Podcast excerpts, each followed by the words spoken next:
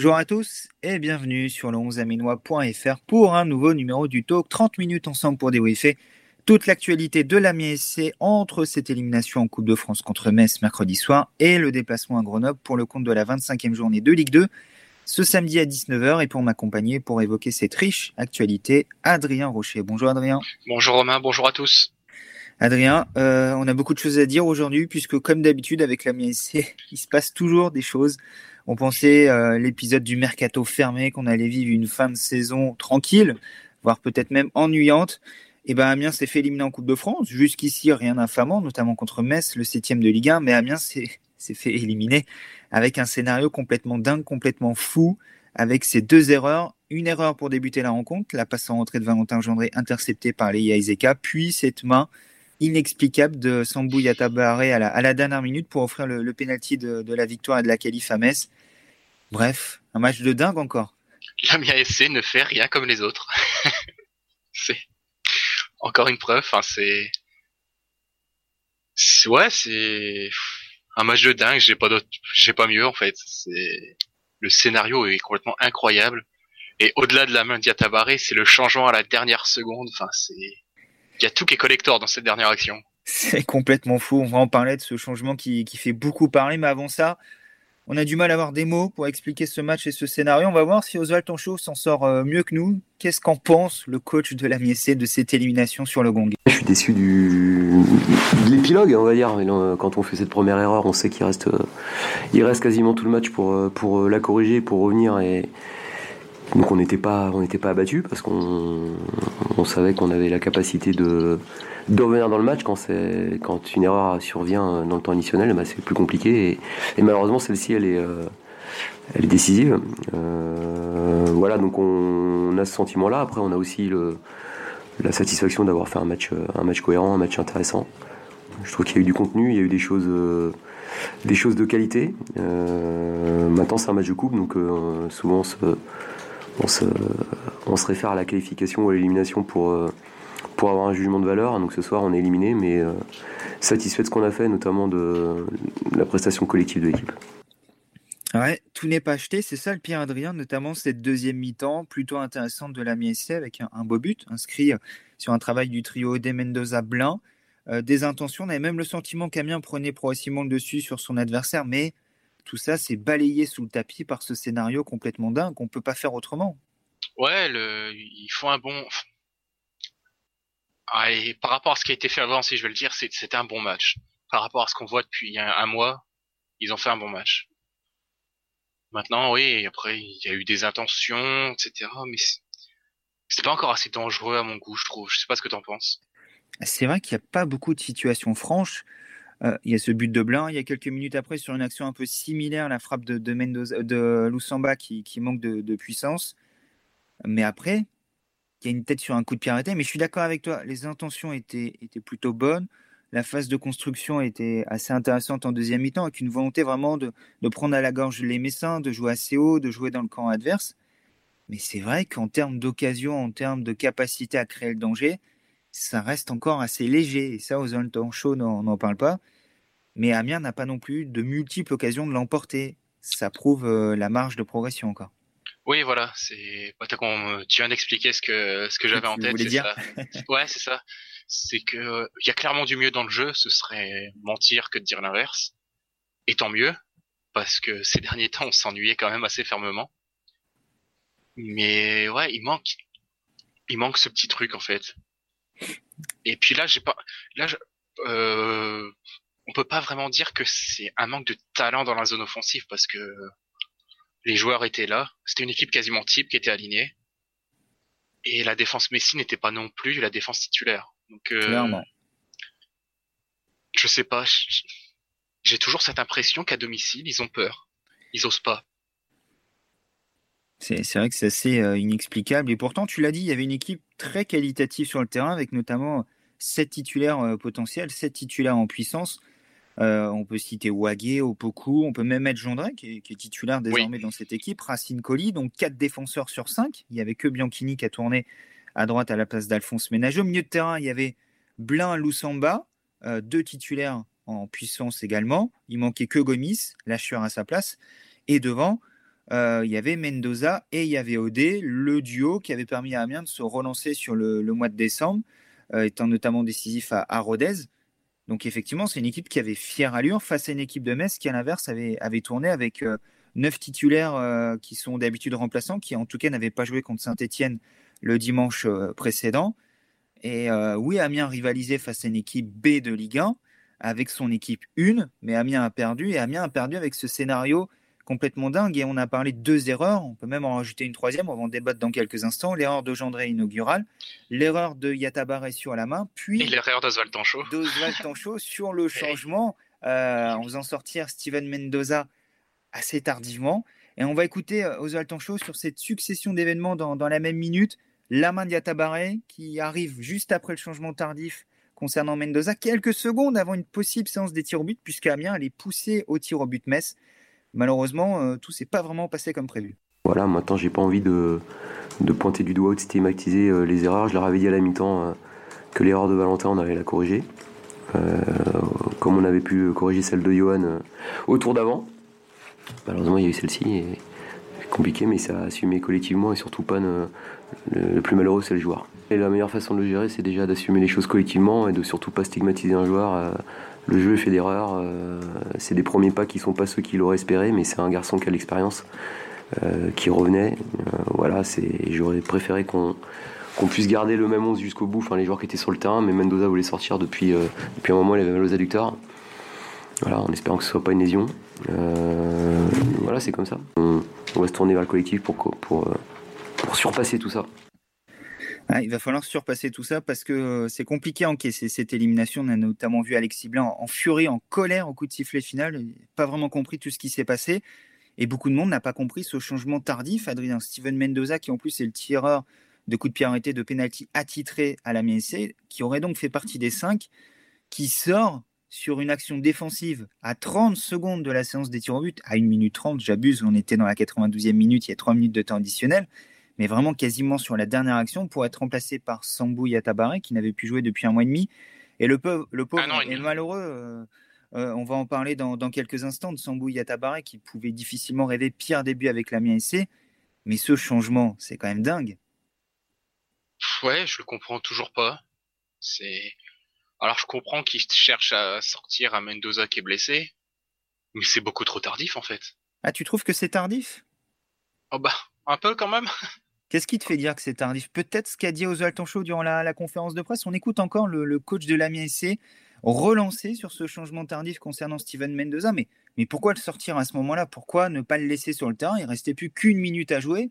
Puis la séance des tirs au but, Mendoza pouvait au moins participer à cette séance des tirs au but, non? Mendoza, je sais pas si vous avez vu, mais il me demande de sortir depuis un moment et je, fais semblant de pas l'entendre pour, je comprends pas, pour le laisser.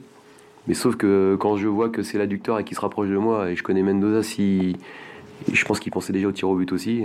il veut tous les tirer. Donc euh, s'il me demande de sortir euh, comme ça, de façon euh, assez véhémente, c'est qu'il pouvait vraiment pas et qu'il aurait de toute façon pas tiré le tir au but. Donc voilà, la seule chose que j'ai voulu checker, c'était Johan Thuram, je sais pas si vous avez vu, qui s'est fait mal aussi. Et je voulais être sûr que pour les tirs au but, il soit apte. Voilà, il nous avait rassuré. Mais Mendoza, j'ai plus envie de le laisser sur le terrain que de le sortir à ce moment-là du match, parce que pour moi, il faisait partie des cinq tireurs potentiels. Et, je sais très bien que de faire des, changements sur des coups de pied arrêtés en fin de match comme ça, c'est toujours un peu risqué, mais là, il n'y a pas le choix. Il n'y a pas le choix, c'était risqué, mais il pouvait très bien le laisser, qu'il ne tire pas le, tir en but, Adrien. Euh, ça servait à quoi de le sortir pour 30 secondes? J'ai fait semblant de ne pas l'entendre. C'est ce qui te choque. Enfin, on est en Ligue 2 ou on est en départemental 5 C'est vrai que ça peut euh, prêter à sourire euh, jaune, très jaune. Euh. Non, mais moi, c'est Titi Bwango qui me dit ça de Zahir Zerdab. Je peux comprendre. Mais là, on est dans un effectif professionnel quand même. on rappelle que Mendoza n'avait pas joué pendant un mois et demi. il n'avait plus joué depuis le 18 décembre, avant son retour vendredi dernier contre, contre Caen. Qu'il avait déjà joué 90 minutes et que là, il s'apprêtait à jouer 90 minutes plus le temps additionnel. C'est vrai que c'est un peu bizarre pour un match de coupe où il y avait un enjeu, certes, mais est-ce qu'à la première alerte, ne fallait-il pas le, sortir, le préserver? Mais bien sûr que si. Surtout quand même qu'on parle de Steven Mendoza. C'est de quand on en parlait avec lui en janvier, il nous disait que s'il revient, le trio avec euh, potentiellement Diakabi, Ouattara ou même Ode, ça va être un vrai plus, etc. Et, et là, le joueur se plaint, il a envie de sortir, et Mendoza qui a envie de sortir quand même. Enfin, ça, ça doit être un signal assez important de base. et puis il le laisse, il le laisse, et puis bah ouais. Voilà, en espérant que ce soit pas trop grave, mais si c'est grave, j'ai envie de dire que Tancho pourra s'en prendre qu'à lui-même. Ouais, un peu comme si le sort l'avait puni en fait, en le sortant aussi tardivement et en ayant le, joueur qui le remplace, qui fait cette erreur, qui, qui élimine Amiens. Euh, ah, sans aller, mais sans aller jusque là, comme j'ai dit, quand même Romain, Steven Mendoza qui demande à sortir. Ouais. Est-ce que toi ça t'intrigue pas? Pendant 15 minutes, visiblement. Euh, Est-ce que toi ça ne t'intrigue pas? Steven Mendoza qui veut sortir. On a regardé, euh, j'ai revu la, la, fin de match, la dernière demi-heure. Et euh, dès la 74e minute, je vois, alors peut-être que ça arrivait auparavant, mais les caméras ont pu isoler un Mendoza qui se rapproche du banc et qui discute avec le banc à ce moment-là. Bon, euh, on rappelle qu'il sort à la 92e. Euh, il y avait peut-être moyen de, faire autrement. Et du coup, c'est, la triple peine pour Amiens. C'est élimination. Euh, Yatabaré qui débute, qui va avoir la tête sous le seau. On va en parler dans quelques instants. Plus Mendoza, blessé et sans doute forfait pour le déplacement à Grenoble demain. On aura plus d'informations dans les heures à venir. Bon, euh, c'est compliqué. Euh, Oswald Tanchot qui avait décidé de jouer le, coup à fond sur cette Coupe de France en procédant un peu de, rotation. A également vu Nicolas Sopoku prendre un coup en fin de match. Ça fait beaucoup. Ouais, c'est.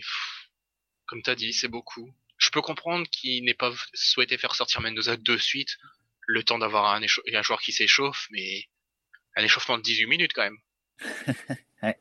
Et c'est vrai que même moi, pendant le match, été surpris de voir Frédéric Antoinetti qui a fait ses changements euh, très tôt.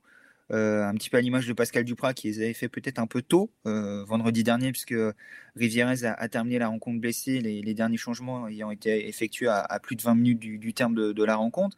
Et là, Antoinetti a reproduit exactement le, même scénario et de l'autre côté, on avait Ozalton qui n'avait procédé qu'à un seul changement très tôt dans, la deuxième mi-temps, qui attendait, qui attendait. Alors, on avait vu effectivement Régis Gertner s'échauffer, donc il y avait une alerte pour Thuram, il fallait se garder un potentiel changement et notamment un cycle de changement en ne cramant pas toutes ces cartouches. Mais les autres changements sont arrivés assez tardivement, notamment euh, l'entrée de Gomis à la place de, de à 10 minutes du terme. Et peut-être qu'à ce moment-là, Mendoza pouvait sortir avec Aaron Gomis et peut-être que Sambou Yatabaré aurait fait la même erreur à la fin du match.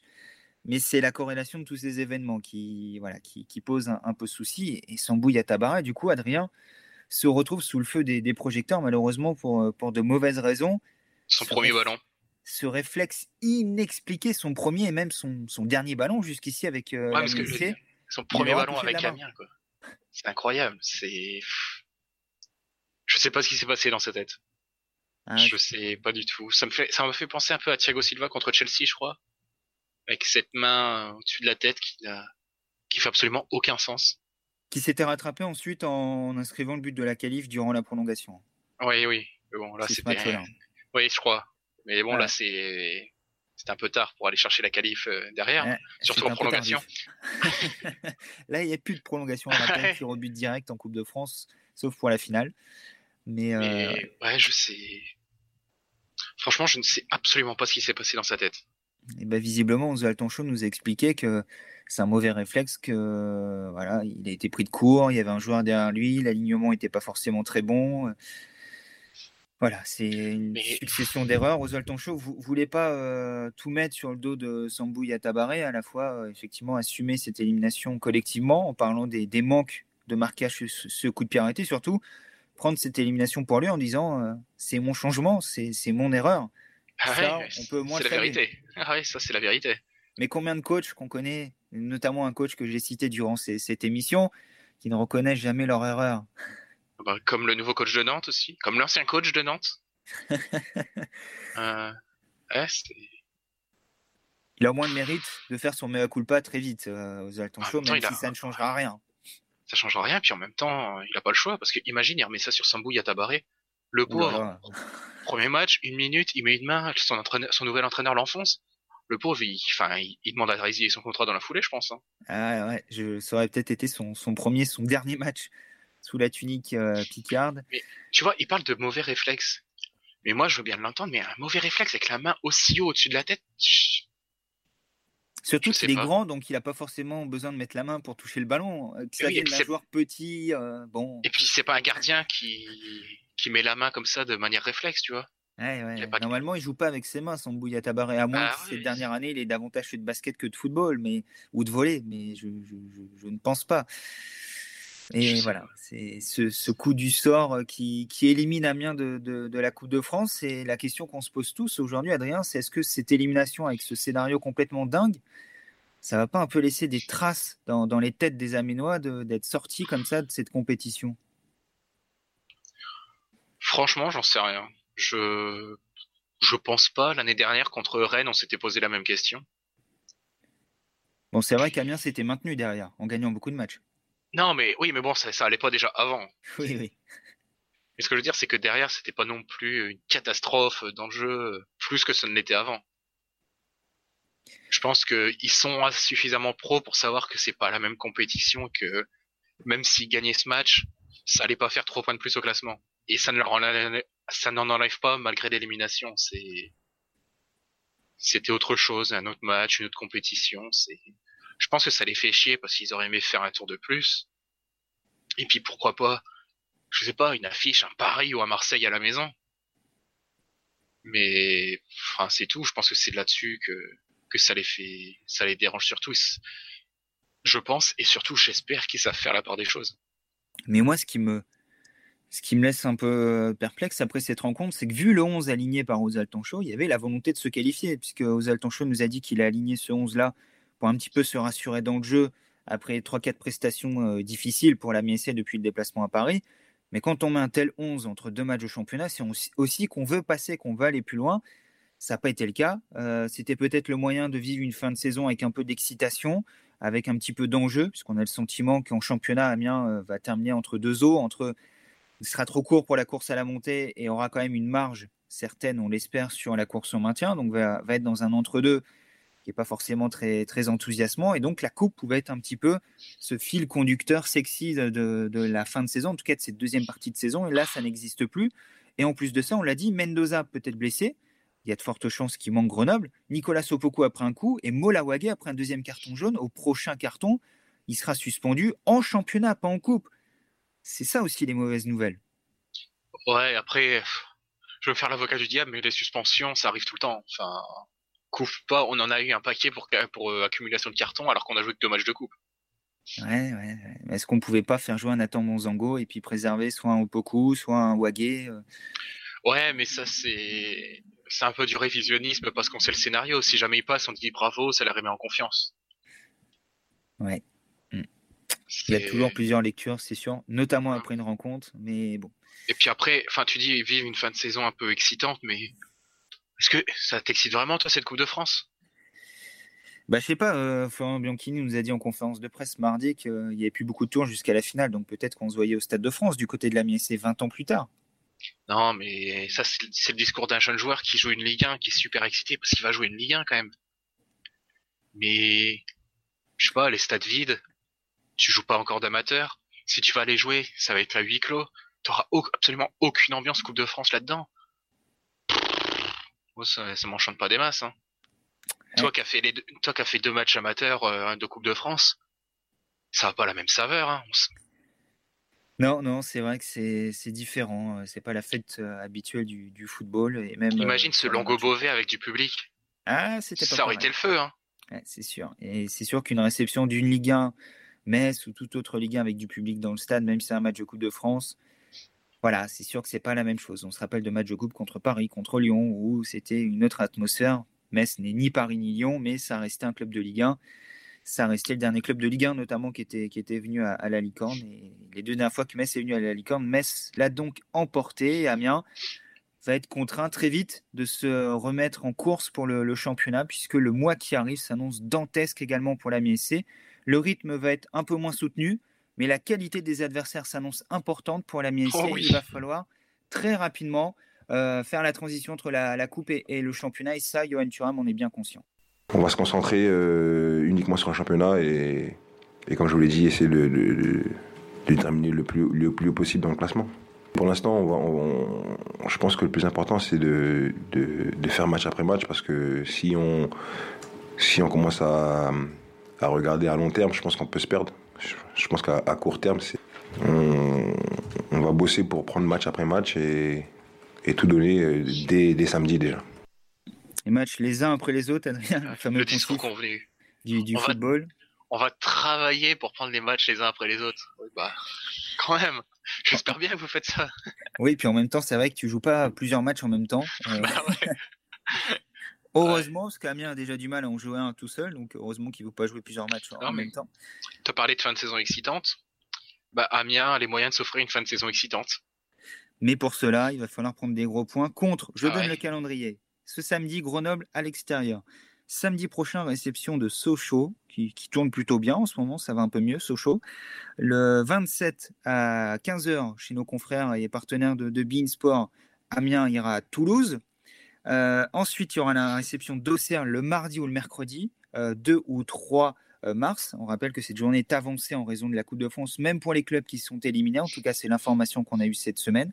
La Coupe de France aura lieu le week-end du 6 et du 7 euh, mars. Amiens n'est donc plus concerné, mais il y aura peut-être encore l'AC Amiens. On en saura plus euh, dès ce week-end avec l'AC Amiens qui ira affronter R sur la liste, pensionnaire de, Régional 2 et, petit poussé régional de, cette Coupe de France. Le 13 ensuite, déplacement à Clermont. Le 20, réception de 3 et ce sera la dernière trêve internationale de la saison avant d'arriver dans, l'emballage final, dans, le sprint final. L'emballage final il y a quand même des, gros gros morceaux, Adrien. Bah, c'est ce qui se fait de mieux en fait cette saison. dans, l'ordre, c'est l'actuel, hein, parce que le, changement le classement a changé d'ici là. Le troisième, Sochaux est actuellement huitième, juste devant la SC. Toulouse est deuxième. Auxerre est euh, cinquième. Clermont est quatrième. Et Troyes est premier. Donc voilà, vous avez vu le, programme corsé pour la SC d'ici le 20 mars. Voilà, ça va escalader le Tourmalet, le Ventoux et le Galibier là dans la même étape. Et ça débute par euh, le stade des Alpes. ouais, ça va. Mais comme je t'ai dit, si Amiens veut trouver un autre moyen de s'offrir une fin de saison excitante, bah, Amiens a les cartes en main. Il y a quand même 8 points de retard sur Auxerre aujourd'hui. Euh, cet écart, euh, on a l'impression que c'est un élastique et qu'à chaque fois qu'Amiens se rapproche, paf, l'élastique se retend et que cet écart, on n'arrive jamais à le combler. Ça fait deux mois désormais depuis la, victoire à Rodez où Amiens est en possibilité à chaque fois de se rapprocher du top 5 et Amiens n'y arrive pas. Et on se rappelle que sur la phase allée, Amiens avait également eu des grosses difficultés face à ces équipes. Alors, certes, Amiens avait battu Grenoble et Sochaux, les deux prochains adversaires, mais on se rappelle tous de la victoire miraculeuse contre Grenoble. Grenoble qui avait fortement dominé l'Alicante, qui avait pris un but sur un ballon euh, qui avait ricoché sur la tête de, Stéphane Audet après une frappe de Nicolas Sopoku qui frappe de mule. hors cadre. Euh, il y a eu la victoire à Sochaux derrière qui avait été euh, un bon match pour Amiens. Mérité mérité en plus. Par contre, euh, la suite, Clermont, Toulouse, Auxerre et, et, Troyes, je crois que c'était un point pris par Amiens sur, sur, ces quatre matchs contre Clermont à domicile. On rappelle qu'à 0-0, Clermont s'était vu refuser un but pour un hors-jeu qui est toujours discutable aujourd'hui. donc voilà, la série n'avait pas été simple.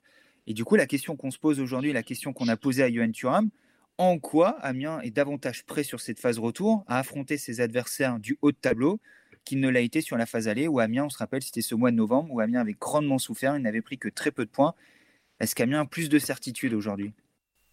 C'est un bon adversaire et comme je vous l'ai dit, on va aller là-bas pour, euh, pour, euh, pour donner le maximum et, revenir avec des points. Mais on sait, on sait déjà à quoi s'attendre, ça c'est sûr. Parce que justement, euh, phase allée, comme vous le dites, on n'a on pas su pas su ramener des points contre, contre les équipes de haut tableau. Maintenant, euh, c'est un, challenge. Hein. C'est un challenge de, de, vouloir revenir avec des points contre, contre ce genre d'équipe-là à, l'extérieur. Donc maintenant, c'est paradoxal parce que, j'ai envie de vous dire, le, dire, c'est facile, mais maintenant, il faut, agir. Et c'est là où c'est plus compliqué. Mais, euh, je veux dire, faut, on, est, assez serein quand même, mais faut, on reste humble quand même. Parce qu'on sait que il y a encore, euh, je crois, 14 matchs à jouer. Et euh, là, je pense que là, on, va, on, va, on, va, on va jouer, je crois, après Grenoble, il y a 3, il y a Sochaux, enfin voilà, donc il y a une série à prendre on sait que ça va être compliqué, mais pas, pas impossible. compliqué mais pas impossible. Adrien, ça résume plutôt bien la, situation qui attend Amiens sur le, mois et demi de compétition à venir. Là. Oui, et puis on va pas se mentir, il n'a pas répondu à la question en quoi Amiens est mieux armé pour, pour jouer ces équipes-là. Non, et pourtant c'est réellement la question qui lui a été posée. Oui, oui. c'est ce que tu as entendu également cette conférence de presse, Adrien. C'est pour ça que j'ai volontairement reposé cette question. Preuve aujourd'hui qu'il dit on est confiant mais humble. Euh, aborde cette série de matchs, euh, je ne veux pas dire avec euh, un petit peu de, retenue, mais sans forcément bomber le torse, loin de là. Hein. Bah, en même temps, quand tu es Amiens qui en ce moment ne va pas trop trop bien et que tu dois jouer Grenoble qui est top 5, Sochaux qui tourne bien, qui vient de taper Saint-Etienne, bon dans un match un peu bizarre mais qui vient de quand même de qualifier, Toulouse qui est deuxième, qui vient de claquer Bordeaux en Coupe de France, Ensuite, Auxerre, Clermont 3. Bah, tu te fais petit en fait. Ah, c'est sûr que tu fais pas le fier. Euh, d'autant quand on se rappelle de tes derniers résultats avec une seule victoire sur les quatre derniers matchs. Et on se rappelle de quelle victoire hein. Victoire poussive contre Châteauroux, défaite à Pau, euh, défaite au Paris FC et match nul contre Caen. Euh, donc 4 points sur 12 pour la MSC sur les, 4 derniers matchs. Et un sentiment général, une impression générale qui n'était pas forcément positive, loin de là du côté de la MSC, qui s'est un peu rassuré contre Metz. on le rappelle, un match de coupe contre des remplaçants d'une Ligue 1, en manque de rythme, en manque de, repères. Là, ça sera une toute autre opposition contre, contre Grenoble, qu'on voyait tous les deux, Adrien, glisser un tout petit peu sur cette deuxième partie de saison. Et finalement, Grenoble, qui était leader à, la trêve, ou en tout cas qui, était, qui a été leader au mois de décembre, je crois que c'était trois quand même qui étaient leaders à la trêve, mais qui était. Euh, euh, à la trêve, non, je crois que c'est Grenoble parce que le dernier match c'était un Grenoble 3 et, Grenoble avait gagné. Ah, c'est bien Grenoble alors, j'ai eu un doute. C'est à la fin de la phase allée, c'est ça. C'était 3 qui étaient leaders, mais la phase allée s'est terminée en janvier, c'est vrai. Euh, Grenoble qui a eu un petit peu de mal à, redémarrer 2020. avec notamment cette défaite à Clermont, un match nul contre Auxerre où ils étaient revenus de très loin, une défaite à Toulouse, et depuis Une défaite à Ajaccio depuis, c'est plutôt bien reparti euh, pour, euh, pour Grenoble, avec notamment trois victoires sur les, les quatre derniers matchs. Ouais, en, jouant des équipes de deuxième partie de tableau, mais. Mais ils ont su prendre les points. C'est ça. Et est-ce qu'Amiens, actuellement, vaut mieux qu'une équipe de deuxième partie de tableau? Est-ce qu'Amiens vaut mieux que Valenciennes, que Guingamp, que Chambly? Bon, Guingamp et Chambly, oui, quand même. Quand même. Mais, mais, Valenciennes qui vient de perdre un 0 à domicile contre Grenoble, la question peut, peut légitimement se, se poser. Valenciennes qui est qui est devant Amiens aujourd'hui, hein, qui, est, Oui, à la différence de but. Qui est même euh, non non qui est devant avec 3 points parce qu'en fait euh, certains classements comptent pas les, les ah oui comptent pas le Valenciennes Niort. Moi aussi je me suis fait piéger il y a, il y a pas longtemps. Mais oui parce qu'il y a appel du coup l'appel est suspensif non? Je crois que c'est ça. Mais dans la plupart des dans le classement officiel en tout cas euh, Valenciennes demeure avec 3 points d'avance sur la MSC à la 7 place. Mais à voir si l'appel suspensif de Niort est, est entendu. Et débouche sur un match rejoué euh, on n'en prend pas le chemin visiblement, mais euh, donc je pense que la Ligue aimerait bien s'éviter un match à rejouer. On est bien d'accord, surtout vu euh, le calendrier qui est déjà hyper serré d'ici la, fin de saison. Donc Valenciennes devant Amiens et Amiens qui qui va devoir prouver là, Adrien, sur ce mois à venir que Amiens est, désormais plus plus fort, plus armé que sur la, première partie de saison. Et Amiens qui joue tout simplement ses derniers espoirs, ses dernières ambitions sur la fin de saison. Hein. Ouais, bah voilà, c'est t'as tout résumé c'est si Amiens veut faire quelque chose, ben Amiens a maintenant un mois et demi pour prouver que ça vaut mieux que ça. Donc euh, à eux de, de mettre les fameux ingrédients. ah, T'es à deux doigts de dire que c'est un rapport de force et qu'il faut mettre les ingrédients, ça nous rappelle un certain coach. oh bah le coach qu'on va avoir tout à l'heure aussi, hein. il aime bien le dire. Ça y ressemble aussi, ouais. Euh, juste pour parler un petit peu de, Grenoble, Adrien, on l'a dit, Grenoble qui s'est relancé dernièrement contre des adversaires largement à, sa portée. S'il y a un motif d'espoir pour Amiens face à Grenoble, c'est lequel d'après toi? Qu'est-ce qui fait qu'Amiens pourrait créer la surprise entre guillemets ou en tout cas jouer un mauvais tour grenoblois? Amiens joue à l'extérieur face à une équipe qui ouvre le jeu et qui défensivement n'est pas toujours très sereine. il me semble que Brice Maubleu est encore blessé. Euh, oui, il y a de fortes chances. Euh, du coup, c'est euh, Esteban Sales, l'ancien gardien des, Herbiers de Tours, qui, qui, sera normalement dans les cages demain, et ça change pas mal de choses. Et tu l'as dit, c'est vrai que parmi les équipes de haut tableau, Grenoble n'a pas pris tant de buts que ça. c'est, je crois, la troisième défense du, championnat après Clermont, qui en a pris dernièrement pas mal contre Toulouse, et, et Troyes, qui est toujours aussi solide. Mais l'impression générale depuis un mois, je suis d'accord avec toi, Adrien, quand je les ai vus jouer, ça peut être fébrile quand il y a des adversaires assez rapides et puissants. On l'avait notamment vu contre Auxerre qui avait joué avec beaucoup de rapidité dans le jeu en première mi-temps, ça avait souffert. Contre d'autres profils, notamment contre Toulouse, où là il y avait un peu plus de puissance, ça a souffert. Euh, mais bizarrement, euh, on n'a pas forcément ça aujourd'hui du côté de la MSC. On n'a ni la puissance ni la vitesse si Mendoza n'est pas là et on ne sait pas si Diakabi sera apte à démarrer. Donc c'est peut-être dommageable ça. Bah, c'est sûr que ce sera dommageable, mais maintenant, y a un staff qui travaille sur les points faibles des adversaires, logiquement. et qui uh-huh. doit savoir comment exploiter ça.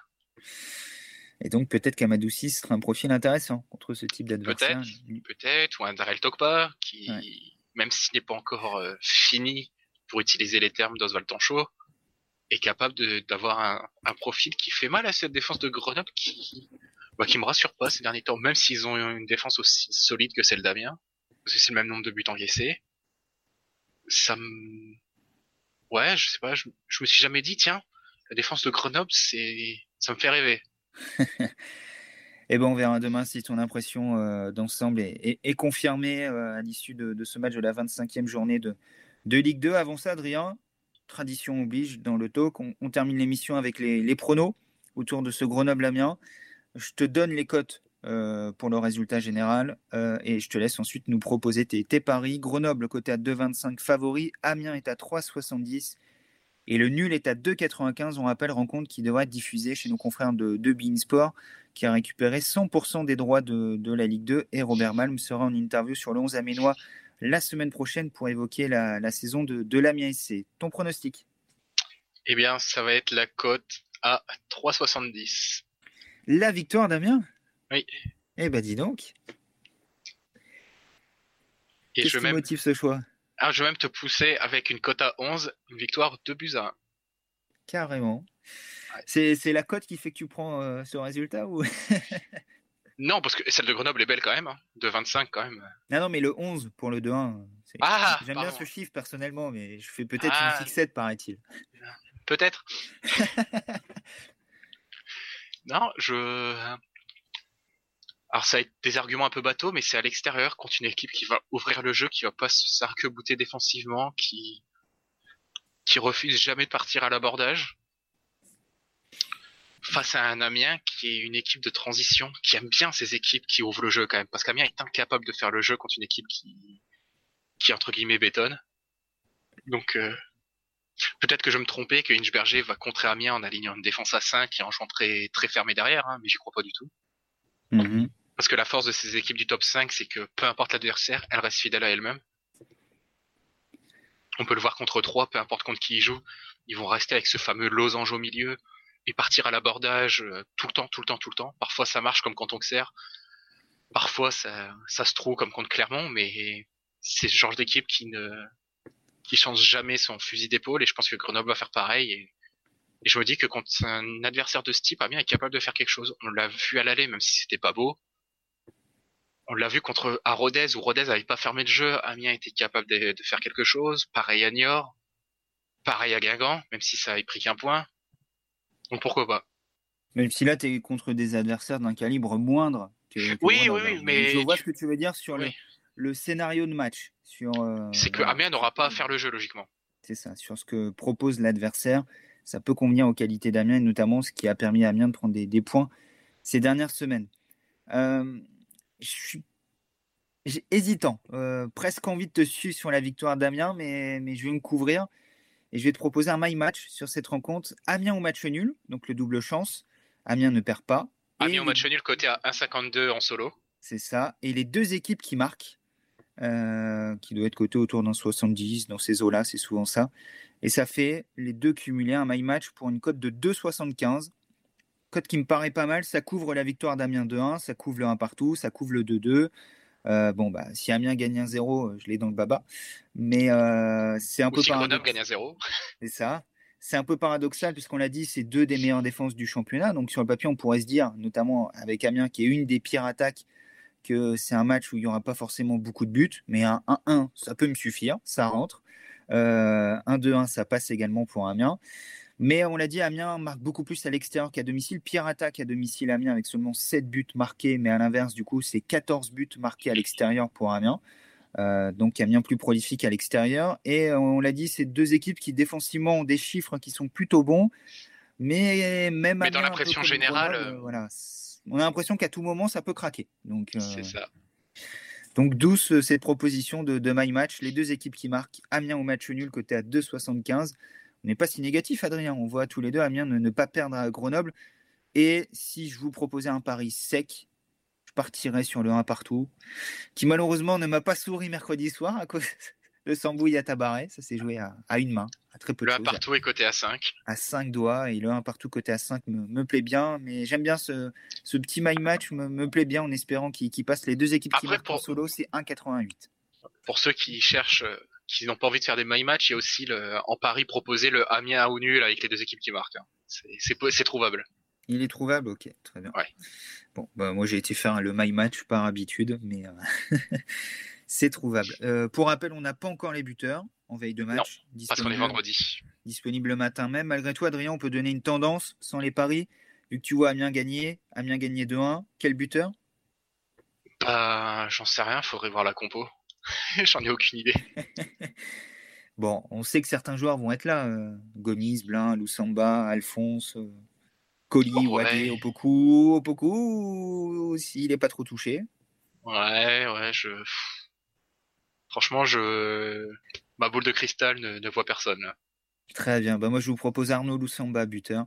Euh, pour la MSC sur cette rencontre. Il avait notamment marqué à Guingamp en début d'année sur penalty, son, seul but pour Amiens, si je ne me trompe pas jusqu'ici, et je le verrai bien cette fois-ci euh, marqué dans le jeu. Sinon, il y a le traditionnel Edinson Cavani, euh, c'est-à-dire Michael Alphonse, buteur sur une tête au premier poteau sur un corner. Euh, C'est-à-dire qu'il en rate un paquet avant, c'est ça? Il est souvent trouvé dans, dans cette zone-là. Non, non, mais c'est souvent. C'est, c'est, ça paraît tellement simple, mais l'appel premier poteau, on vient plonger, on met la tête, ça me rappelle tellement Edinson Cavani que je suis obligé de faire le parallèle. ah, si c'est lui en conférence de presse, je lui poserai la question. Et eh ben on verra effectivement s'il s'inspire de l'Uruguayen. Euh, en tout cas, s'il peut marquer autant de buts cette saison que Cavani en a marqué avec le PSG à une époque. Euh, oui, bah Amiens finira top 5 largement dans ce cas-là. Hein. en tout cas, on rappelle que c'est l'un des, meilleurs buteurs d'Amiens cette saison. Je crois que c'est trois buts, euh, Michael Alphonse, depuis qu'il est à Amiens.